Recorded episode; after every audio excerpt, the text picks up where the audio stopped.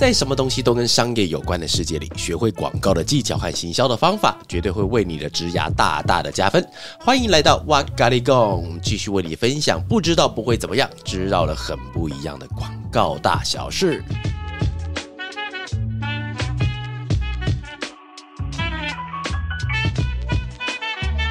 嗨，大家好，欢迎又来到我们这个小地方，叫做哇咖喱贡。那这里面有很多的广告大小事。那今天继续跟你聊。我们在上一集的时候，我们聊到的题目是提案，对不对？对啊，我们上一集聊了很多提案各个层面的哦妹妹嘎嘎。好，我们今天聊什么？我们今天要回到我们的提案，但这次要跟大家分享一下你提案里有发生过的一些荒唐趣事。荒唐事其实好多事情哦。这个案子是我之前要提一个银行的案子哦，这真的是说来说来是自作孽，你知道吗？就是我很久之前，大概有半年前，然后说不知道脑袋哪一根筋插错了。我觉得睡前男人到一个程度，你就是应该要喝威士忌或喝伏特加。你懂没有？就男人就是感觉是要有个杯子，然后那摇 Kitty 口楼的，因为我本来是不喜欢喝酒的人，然后那一阵子我都不知道哪根筋插错，我竟然开始学喝酒，所以我晚上睡前我都会喝上一点点，然后。对我来说，因为我是很容易上瘾的人，所以喝到最后是我出去玩哦，像我跟我太太，然后带我女儿去那个南投的经济农场附近的住宿地方，我甚至严重到我要带酒去。我们住的是山上嘛，山上民宿，所以他们比较没有便利商店，所以自己带酒去，要喝了我才能睡觉。然后我去那边住两天一夜，然后第一天的时候，我那个酒喝完了，我睡不着，我酒量变好了。干，第二天我一整天我是没有睡觉到天亮的。但是你说到底是为什么？我觉得是心理因素，因为我喝的那个量并不足以让我上瘾成那样子，而是因为心里被暗示我没有酒就睡不着，所以人家讲酒，我觉得好好就好可怕。我们刚刚为什么要讲这个事情？啊，对对对，然后因为他讲的印象深刻是有次提案，是因为他就是在那个期间发生的事情，我要去提那个案子，然后那个案子好死不死是我们在那几年里面最大的案子，然后当时我去的时候，前一天我没睡好。所以没睡好的时候，我第二天早上因为比较早开会，我这样九点就要开会了，然后我就七点多八点我先到那个会会场，然后楼下他有便利商店，然后我就先买了一罐大冰美，然后我做了一件超蠢的事情，什么事？呃，可口可乐有出一个能量饮料，不是魔爪，也不是 Red Bull，也不是蛮牛，是类似的饮料，但是我真的忘记名称了。然后我想说，诶，新出的我来买买看。而且我不是买那种一般的，像是七十五梦吗？还是几梦？好像没有到七十五梦，就是一箱，它是那种瘦瘦小小的罐子，你知道吗？就那种嗯红牛，他们都到小小罐，我就买大罐的。然后它是有点像是两只那个东西的组合体，哦就是瘦瘦高高长长的。然后我竟然把那个咖啡跟那个东西一次喝完，混搭干嗨了。三十分钟后出事了。我在现场的时候，我是真的哦，不是形容词哦，我是真的手在抖，是我坐在那边开始抖，因为我我自己觉得可能是因为前天没睡好，然后喝了那个东西，它太有效，咖啡因，我又喝亢奋，我又喝大冰美，我又喝那个提神饮料，我现场真的在抖，然后抖的情况之下的话，我是说不出话来的。他应该有遇过我这种状况，对不对？我通常会遇到睡不好的时候，我会因为脑袋的转速会变得很慢，但是讲话会变一样快，所以你的转速是没有办法提供到你嘴巴要讲出的话，所以你会讲出很多无谓的话，因为脑袋还没转到那个程度。所以我现在可以很顺心，因为我昨天晚上有睡好，就是，所以我当天超糗，我讲到大概十分钟，我换人讲。但是因为那次不是最正式的提案，正式提案开始我没事，但是那是正式之前的一个提案，那那时候是客户也看得出来你状态很明显，很明显，其实非常明显，因为我甚至在冒冷汗。现场他们已经是冷气很强的了，因为现场大概有客户就七八个，然后我们也七八个，所以那会议室算大的。然后在里面的时候，就是讲话是已经真的讲不出话来了，然后整个是脸是涨红的，手在抖，然后滴冷汗，然后有没有想要帮你叫救护车啊？应该不好意思，因为我在现场讲话的时候，通常是比较有自信，讲话比较、嗯就会有老板的的的那个板谁在。呃，所以对方比较不会对我那个有一些言语上的的挑衅，或者是呃，你不要讲，就不会这样，才会没有我是想说让我讲完。他们会不会担心你？我觉得应该是不会担心，但他比较担心案子没有提完怎么办。所以当时我去的同事好险，他前一天有练，我就请他去。哦，然后所以是好险，然后，所以我后来的时候，我接到很大的提案的时候，我都会逼我的同事前一天他也练一次。就是当我出事的时候，麻烦你练。所以现在要开始，我就是几乎我一个月我只会喝个几百沫的酒，我几乎不喝酒了，因为我知道喝酒会出事情，所以我我不要再回到那个时候，这是印象很深刻的。然后有一次是提那个，我很多事情蠢事都跟酒有关，有是提酒商的。酒商的案子的时候，因为他是威士忌的厂商，所以现场是为了要表达我们的支持跟尊重，我们就在现场，我就摆着一杯威士忌，然后我就讲两个字，我就喝一小口，讲两个字，我就喝一小口。十分钟后，整场提案暂停，因为我跑去厕所吐了。那你有醉吗？醉啊，废话，要不干嘛吐？去干呕啊？你有在节食是不是？哎、就但我吐了啦是。我是有时候不一定先醉，但可能先吐哦，好不舒服哦。你会先吐，但是不会醉。对，它不是有先后顺序的吗？不是应该醉了才会吐？你是吐了，但是没有醉对，我也不知道发生什么事。哦？还是你看到了什么东西才开始想可？能照到镜子吧，不知道。哎、哎、今天没化妆。哦，那你那个时候暂停啊？有人帮你接手吗？呃，没有，因为现场那个体验是太大型的，太大型哦，别人是接不起来的，所以我这只好自己回来以后把嘴巴擦一擦。哎，好玩的是哦，我发觉有些公司很 gay 掰的公司，它的洗手间看得出它 gay 掰。哦，通常一般洗手间是什么？就是就是洗手乳嘛。对然后呢，它里面有些公司会有牙线、嗯，漱口水、牙膏，甚至还有牙刷、梳头发的，完全比照饭店模式。我第一次进去，其实我吓一跳、有些客户他们 gay 掰到里面是你刚我刚刚讲全部都有，而且它的漱口水，呃，不是那种果冻，它是一台机器，有点像饮水机，它上面有非常小的纸杯，你拿下来去放到那饮水机里面，但是它只会吐漱口水出来。你就漱完以后直接推，它非常不环保，但是它里面有这个东西，然后是哦觉得好好玩，在现场多喝两杯，这样子。啊，客户有笑你吗？没有没有笑啊，就但是客户还后来买单啦，因为就是我在提案现场的时候，比较不会让大家觉得我是好欺负的，所以现场比较不会有被笑、被骂、被什么样的状况，顶多就是质疑我们的 idea，所以那个状况人身攻击的比较不会出现。所以换言之，也是出事情的时候，你就要自己担，因为他们会等你解决，因为他不会要帮你解决，因为那个那个那个那个就是那个层级的关系，很有趣，还是客户其实对你喝酒喝醉印象深刻，他觉得这应该印象也应该印象很深刻吧蛮有？义气啦，应该印象很。深刻对，然后之后我们也是合作了蛮久一段时间的，对啊，因为酒商东西其实不好做，因为啊，对，跟大家讲一个很好玩的冷知识啊，就是因为我们为了要做酒商，那酒商的话，因为你知道，就是他们在很多地方很多产地。法国干邑、法国高地、法国什么什么农，很多的产地，但是因为产地跟酒对我们来说是没有办法衔接在一起的。我怎么知道什么地方什么味道？不懂，所以他们会直接请那个品酒师。真的是品酒师，是阿多啊，哦是品酒师来在现场帮我们介绍每一支酒，然后他们会给我们一张很大的地图，地图上面一张地图上面会有很多圈圈，然后那个圈圈一开始你还还不知道要干嘛，他们是把每一个圈圈都把一个高脚杯放在那个圈圈上面，那个每一个圈圈就代表每一个产地，然后他就把各自的产地倒到那个圈圈上面那个杯子里去，然后他就一边跟你解释，然后你就一边把它喝下去。然后这这是他们第一次开会的时候，因为我们要去了解他的商品，比方说我们做网络银行，我他就会要求我们要去下载他们的网络银行的 app。我们做汽车就一定要去现场开过他们的车，至少玩过他的别的一些设备。我们在做些很多东西，我们都必须要去体验的。当然有些东西没办法体验就算了，但是酒的话，因为它其实酒卖的东西很独特。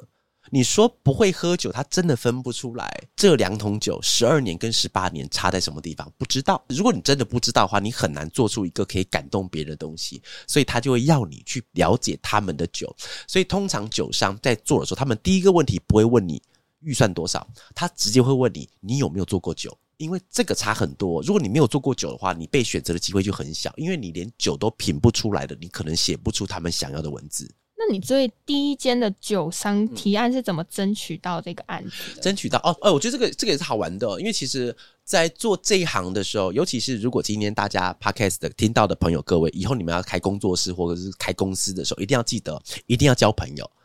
真的，真的，因为一开始啊，你公司小不拉几的鬼才要找你做了，一定都是直系血亲找你做，好不好？你帮我做个名片，帮我做个什么东西，让你也拿不到钱那种。但是你后来要做生意，一定要靠别人介绍，这是没有办法的事情。所以那时候最一开始是刚好人脉有到，刚好某一间媒体代理商，然后之前我们跟他们曾经在其他公司有做过，然后后来就有留下电话，然后开公司以后就彼此再做一下联系，然后就就是东扯东拉西扯，然后就扯到这样子，然后可以开始做。因为酒商其实不容易接触到，因为他们的预算通常都会被某些公司给把持住。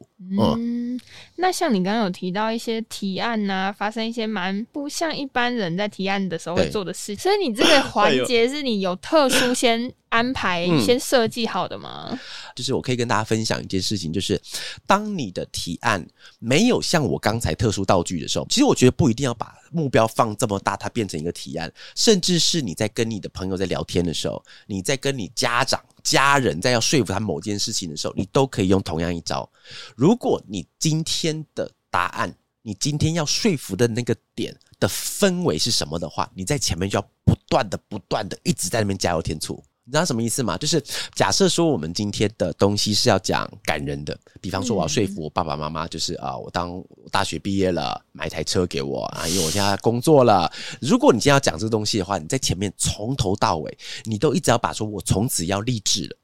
我要学习独立了。什么东西？这个前面一直要不断的铺陈，在最后面我要独立，但是你先在最后帮我一把，给我一台车。重点是你在前面讲的第一个字到最后一个字，你要保持同样一个痛调，因为你要一直不断的把那个人推到那个洞里去。当推到那个洞里去的时候，你就要把你的目标给拿出来。所以你从一开始，你就要安排好你所有的环节的气氛是什么。但是里面的时候，比方说一些什么话术啊，或者一些什么坑要怎么把它推进去的话，我相信网络上很多地方都在教。但是你只要记得一件事情，就是在提案的时候，情绪很重要。好，我用电影院来举例好了，在电影院的，因为你一个人在家里看电影，看到感人的东西，可能不一定会哭，但是在电影院很容易就哭。或是你在电影院看到一个好笑的电影，你自己在家里面不一定会笑出来，但是你在电影院会笑出来，为什么？身边的人有共感吗？对还是那种一个群体的氛围在？假设说你今天看到也是个很可怜的电影，很可怜的剧情，整个电影院其实你会听到此起彼落在吸鼻涕的声音，然后你会体感觉到整个它是被一个高压给镇住的。假设他今天看恐怖电影，哦，干，其实恐怖电影不是画面很恐怖，是我隔壁的很恐怖哦，啊，对然后靠背看，我每次也都觉得旁边的人突然叫一声，我就想怎么了？他真的很可怕。然后，所以其实你要把让在现场的时候，你就想象它是一场会议室。这边跟大家分享，其实我之前有遇过朋友跟我聊天，就是说他其实不是一个表演型的人格的时候，在提案的时候要怎么控制住全场。那我跟他讲说，因为其实。如果你今天要做提案这个角色的话，你必须要变成表演型的人格，意思有点像什么，你知道吗？比方说有个艺人跑来跟我讲：“哎、娃娃，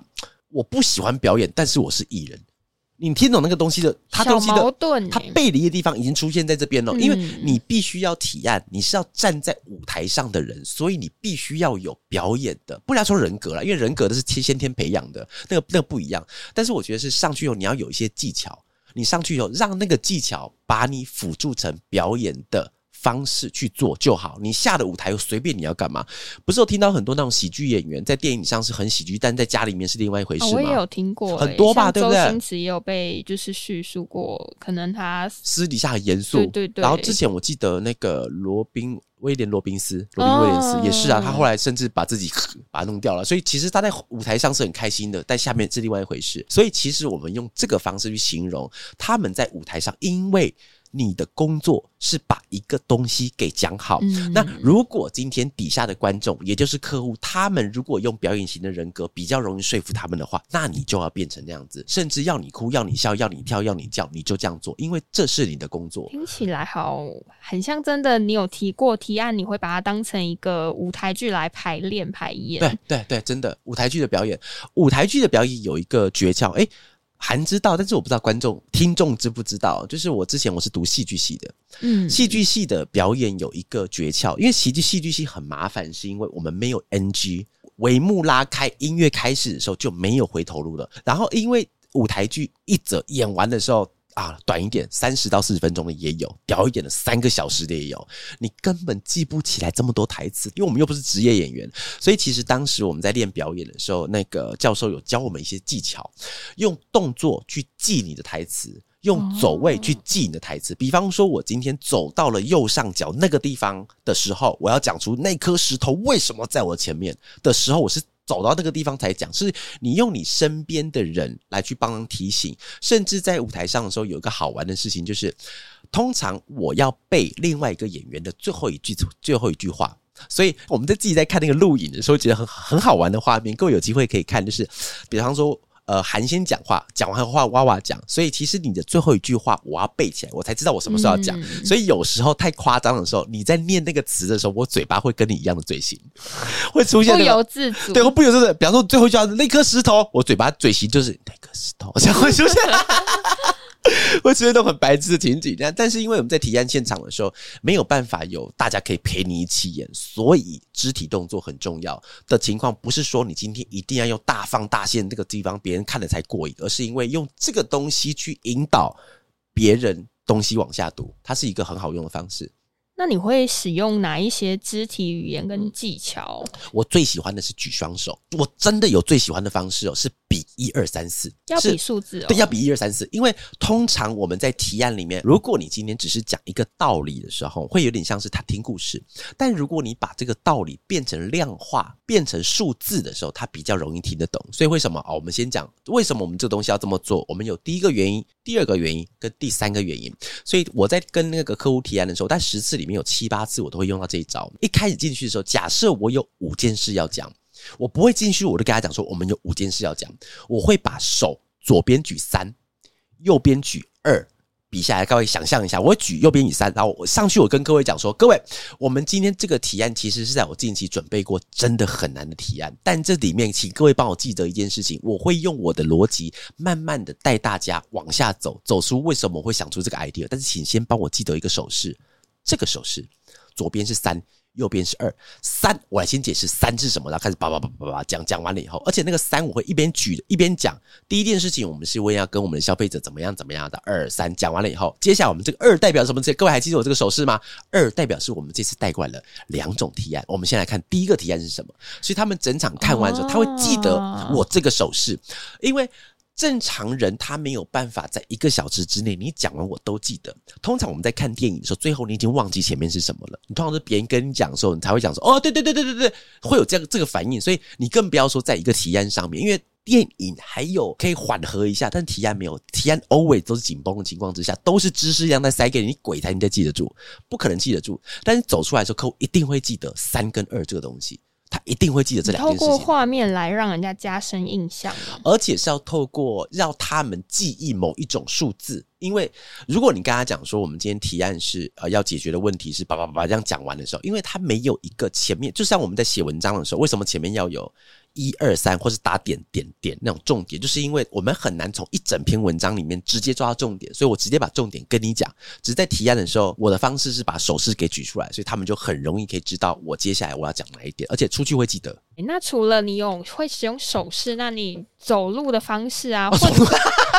你会安排吗？还是说这太太夸张？走路就比较不会了，但是哎、但是你有讲个地方就是位置会。位置会位置，就是我的方式是因为可能也是因为表演型的那个模式哈，所以我在讲话的时候，我希望你不要看荧幕。所以呢，那无论如何，我就会站到荧幕的正中央，就是后面是大同荧幕，对不对？我会站在荧幕正中央，你看都看不到我后面。当你要看到后面的时候，那是因为我让你看，但是我没有让你看的时候，我一定会站在你正前方，而且我会很靠近他，因为我要把视线完全挡住，因为我希望那个焦点是在我身上的。当我还没有讲完之前，你先不要往后看，因为这是有原因的。各位应该有听过一个简单的方法，就讲说一个提案里面一页不能有太多字。嗯嗯嗯，这个其实某种程度上是对的，因为他没办法记得这么多事情嘛。但是因为你没有这么多字，当对方直接看到那一页，你又没有跟他做表演，又没有挡住他的时候，他只能从上面的十个字，他要判别你今天的 idea 是好是坏是不可能的，因为你已经精简再精简了。嗯所以他的那个十个字前面有前因，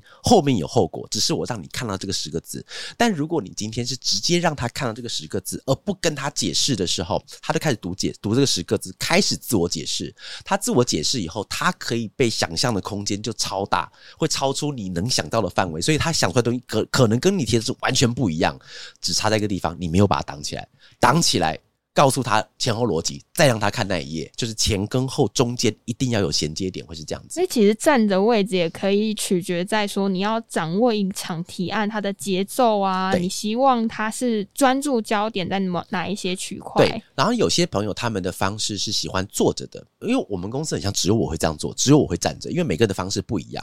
大家都是坐着的时候一样哦。假设你今天下一页是十个字的话，那你就必须要在上一页的时候先讲完，等一下你要看到的十个字是代表什么意思。讲完了之后，我再砰下一页给你看十个字，有点像是他们是用 PowerPoint 的下一页跟上一页的功能取代了我站在前面把字挡掉给你们的功能。因为有些人不喜欢让客户直接面对面，那也没有关系，那你就用你的 PowerPoint 去决定。他今天什么可以看到，什么不可以看到，所以在提案的现场才需要练，因为你没有练习的话，那些东西你是掰不出来的。那如果我今天就是一个都没有什么提案的经验呢？没有啊，OK。那应该要有哪一些阶段性，让我循序渐进的达到成长？更好刺激哦！那就先转行好了，不是？不行啊，大家都有从零 开始的机会，从零从零开始，好好好，就是我觉得。可以分成是几个阶段性的，好了，就是我在上集有提到，其实我在提案上面并不是属于天才型的人，而是每一步每一步都走过来。那这边刚好也跟大家分享一下那个步骤。第一步，我自己把它称为叫出生之毒。出生之毒就是你刚出道，他可能进到一个公司，他准备要第一次提案的时候，严格来说，这个状况比较少发生的原因，是因为是不止你害怕，其实公司比你更怕，把你丢去做提案，客户也会害怕嘛。所以我觉得在出生之毒，我们要学习的是练。习的方式，而练习的方式呢，绝对不是说你今天找到一个打提案就开始练习提，那狗屁你提得出来，不可能成功的。所以呢，我这边非常建议一个方式哦，就假设你今天到了法乐我这间公司好了，到我这间公司来后，你可以先跟前辈跟我，你去要一份我曾经提过的档案，要到了之后，你用那个东西，用你的方式去练习练看看，练完了之后让我。去帮你听，那如果你不好意思麻烦我，可以让你的前辈或让你的同事帮你听都好。但是你要要的那个档案跟你要请教那个人必须要有直接的关系。为什么你知道吗？当我在练习完一样事情的时候，因为对方完全知道那份提案在干嘛，所以他知道什么地方应该加强，什么地方应该弱化。所以借由他对那个东西的了解，让你在练的时候，你有一个完全的墙壁。所以什么叫墙壁？就是我打球过去，它会反弹回来。如果你去问一个完全不知道这 idea 的人的话，他没有办法反弹回来。这是第一个阶段。那如果我们过了一个出生之犊的阶段，我们开始有一些练习的经验呢？下一步是什么样的阶段？OK，那下一个阶段也蛮有趣的，就是呃，像我刚刚前面有提到，就每个人都会有各自的风格嘛。有一天喊你也会有各自的风格。你现在还是在那只小牛的阶段，哈，看你会不会被宰掉，就是 好可怕的好可怕的发言。然后呢，那接下来你要进到一个你已经你是讲说已经熟悉的阶段了嘛？就是渐渐要开始熟悉，渐渐要开始熟悉。下一步会是去到哪哪一个阶段？那下一个阶段的话，我就比较建议各各位要找出自己的风格了。你可以会发觉到，其实我在跟别人分享提案的时候，其实我非常注重风格，因为风格会取决你跟客户怎么做互动。比方说，你是一个逻辑型的，没有关系。那你在跟客户讲话的时候，你的脑袋就必须要装很多跟数据相关的事情，而且跟各位讲个暗黑法则：我们在跟客户提案的时候，你要尽量去背背什么，你知道吗？背理论。背理论，把那个理论背出来。你去背蓝海，你去背长尾，你去念破窗，你去念禀赋，你什么东西都把它背下来。我举个例子啊，之前我们在提案这里用过，有各种效应叫禀赋效应。禀赋效应，那时候我们为什么要提这个 idea？是因为我们要解释说，呃，那时候我们是做中古车。那中古车的话，其实很多人他们买到了车子，但是他去把车子退掉，这个行为本身不会这么多。呃，他的故事本身是这样子，我们就硬生出来，找到一个，它叫禀赋效应。禀赋禀是我有秉持的禀，赋是那个左边一个贝，右边一个五。禀赋效应什么意思？完全不知道。那个两个字为什么这样写？不知道。但它的意思是什么？你知道吗？就是当你得到一个东西的快乐。会小于你把那个东西失去的痛苦，所以它是叫禀赋效应，所以你会不想要失去它，所以这样子，当我因为我们要讲这件事情，所以我们就把它放到我们的那个中古车，就是会讲说，我们消费者要去退车的几率不会这么高，是因为有禀赋效应的存在。你看哦，我刚才讲了禀赋，再把故事讲出来，你就理解了，就很像有这么一回事，对不对？但是如果你没有加什么效应，你就这样说啊，他们退掉，嗯，干呐，他们不想退，不会退了，不会退了，没有说服力。所以这个时候为什么要去背那个东西？就是因为。你要让对方的所有的提案的逻辑都是你要他去买单。好，那刚才我讲到的那个形式，假设你是逻辑型的话，那还有呃一些性格，比方说是我自己，我自己的话是属于比较像是刚刚前面讲的表演型的，还有其他人是冷静型的也有。冷静跟数据不一定是一样的。我讲的那个冷静，是因为他对于很多客户来讲，这个人他很稳。因为我这种个性对于客户来讲不一定全然是好事，是因为他会觉得这个人比较浮躁。好，因为我相信比较稳啊，沉着这个字在我身上比较不会发现到，就是这个柔跟毛毛虫一样。哎，这边问问你一个问题哦，就是呃，在讲人，就是讲人的一些缺陷，有三种讲法：蠢、笨，还有呆，这三个是不一样的，你知道吗？蠢、笨、对呆。我来分享，就是好，就是，其实这三个字本身不是我们现在认知的这三个字，不是说你这个很蠢，就是就是很阿达那种，不是那个意思哦。它其实这三个意思是呆呆怎么写？一个口在一个木，所以其实就是讲你嘴巴比较木讷。这个人我会形容他呆，我是讲是古文的用法，古文的呆是这个意思。然后另外一个是蠢，蠢怎么写？春虫。春虫，意思是你很像春天的虫，太躁动，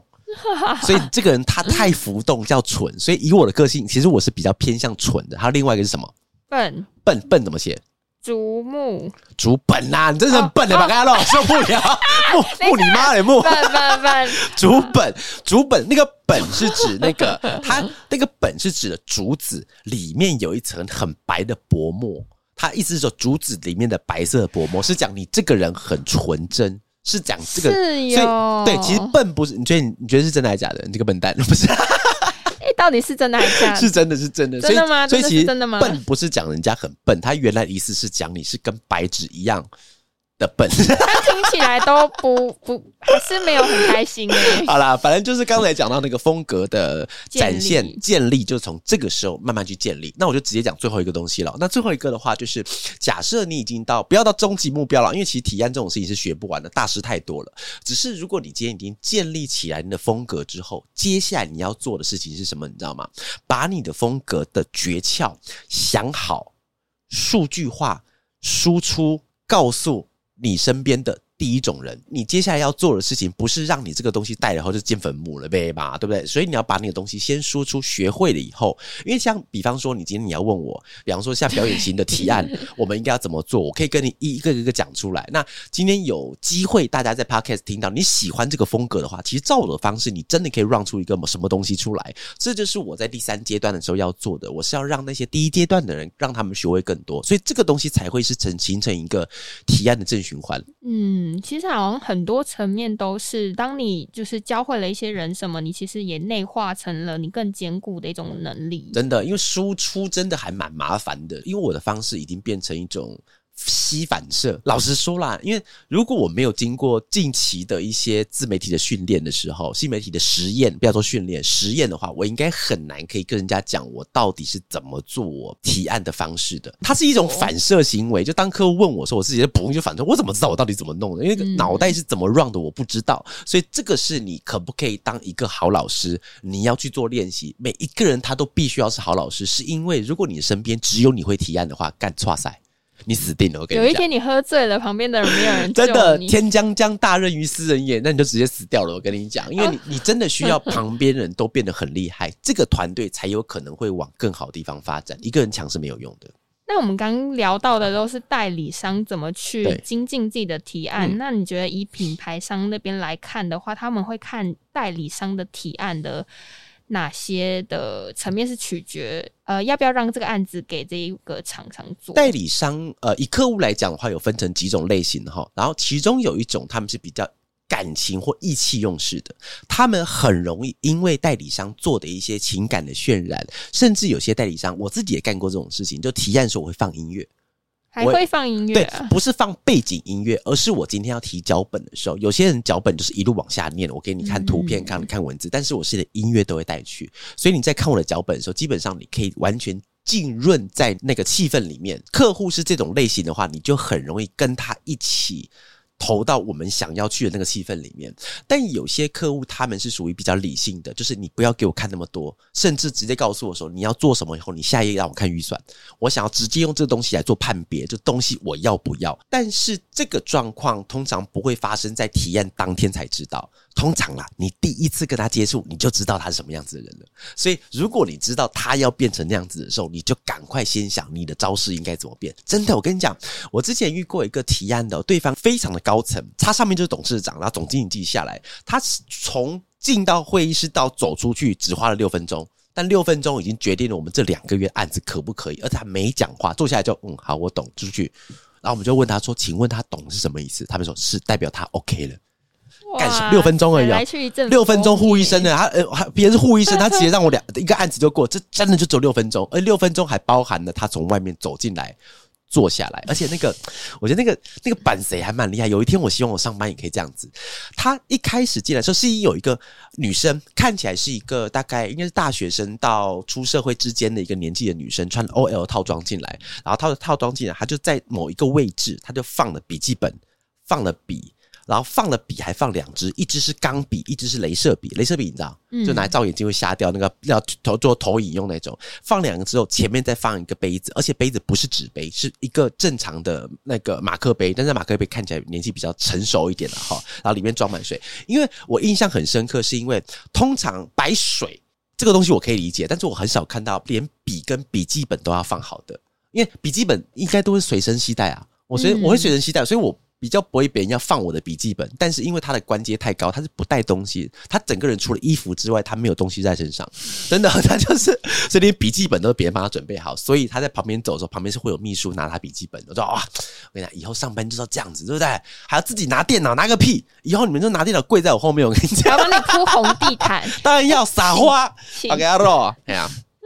好，那我们刚刚其实就讲到了很多的，不管是你在提案的，我前面是有讲一些蠢故事，对不对？对啊，哦，那故事真的很蠢其实。很有趣。好啦，就是但但在当场其实会有点惊吓啦，就是还是要我建议各位啦，哈，就是刚刚前面虽然有提到你在现场可以喝酒啊，可以什么，但是基本上你跟那个客户要有一定的信任水准，不然对方会觉得你是个怪人。我不太会把案子给怪人做，但是我会给一个我熟悉但是他有点怪的人做。你知道那个逻辑是什么？对，它就是是不一样的人，不一样的事情，完全不一样的人设。各位不要说听了娃娃讲开始喝酒，所以你你那个案子绝对过不了，你不要来找我。我跟你讲。然后那我们后来也提到了，就是说今天你要做一个提案人的话，那你在每一个阶段的时候，你要用到一些提案的小心法，不管是学习也好，建立你自己的风格，以及你要把你的风格给固定化，给再传授给前面那些正要学习的人当中。那其实我觉得，在一个广告行业里面，不管你今天是否是提案者，你今天到底是准备的人、业务、企划、设计、财务、文案，不管你什么角色，我建议你都把提案的方式记在心里面，因为你总有一天你会需要面对不是你同伴的人去讲述你的 idea 的时候，你要把它卖掉。所以好了，希望最后大家在提案都一切顺利的时候，如果真的有什么样问题的话，也可以到我的 IG 上来做询问。那如果想要知道一些提案的技巧的话，那也可以到文案的美玉胜那那边，它有一个线上的直播课程，在八月二十六号开始第一堂，或者是到社群洞的杰哥里面可以找到那个我在里面会讲述的设计讲座。专门讲视觉的，也会在提案上面会给各位一些小小的启发。好，的希望各位以后在提案的时候都可以很顺利的情况之下，我们一起热血下去。哇咖喱狗，拜拜。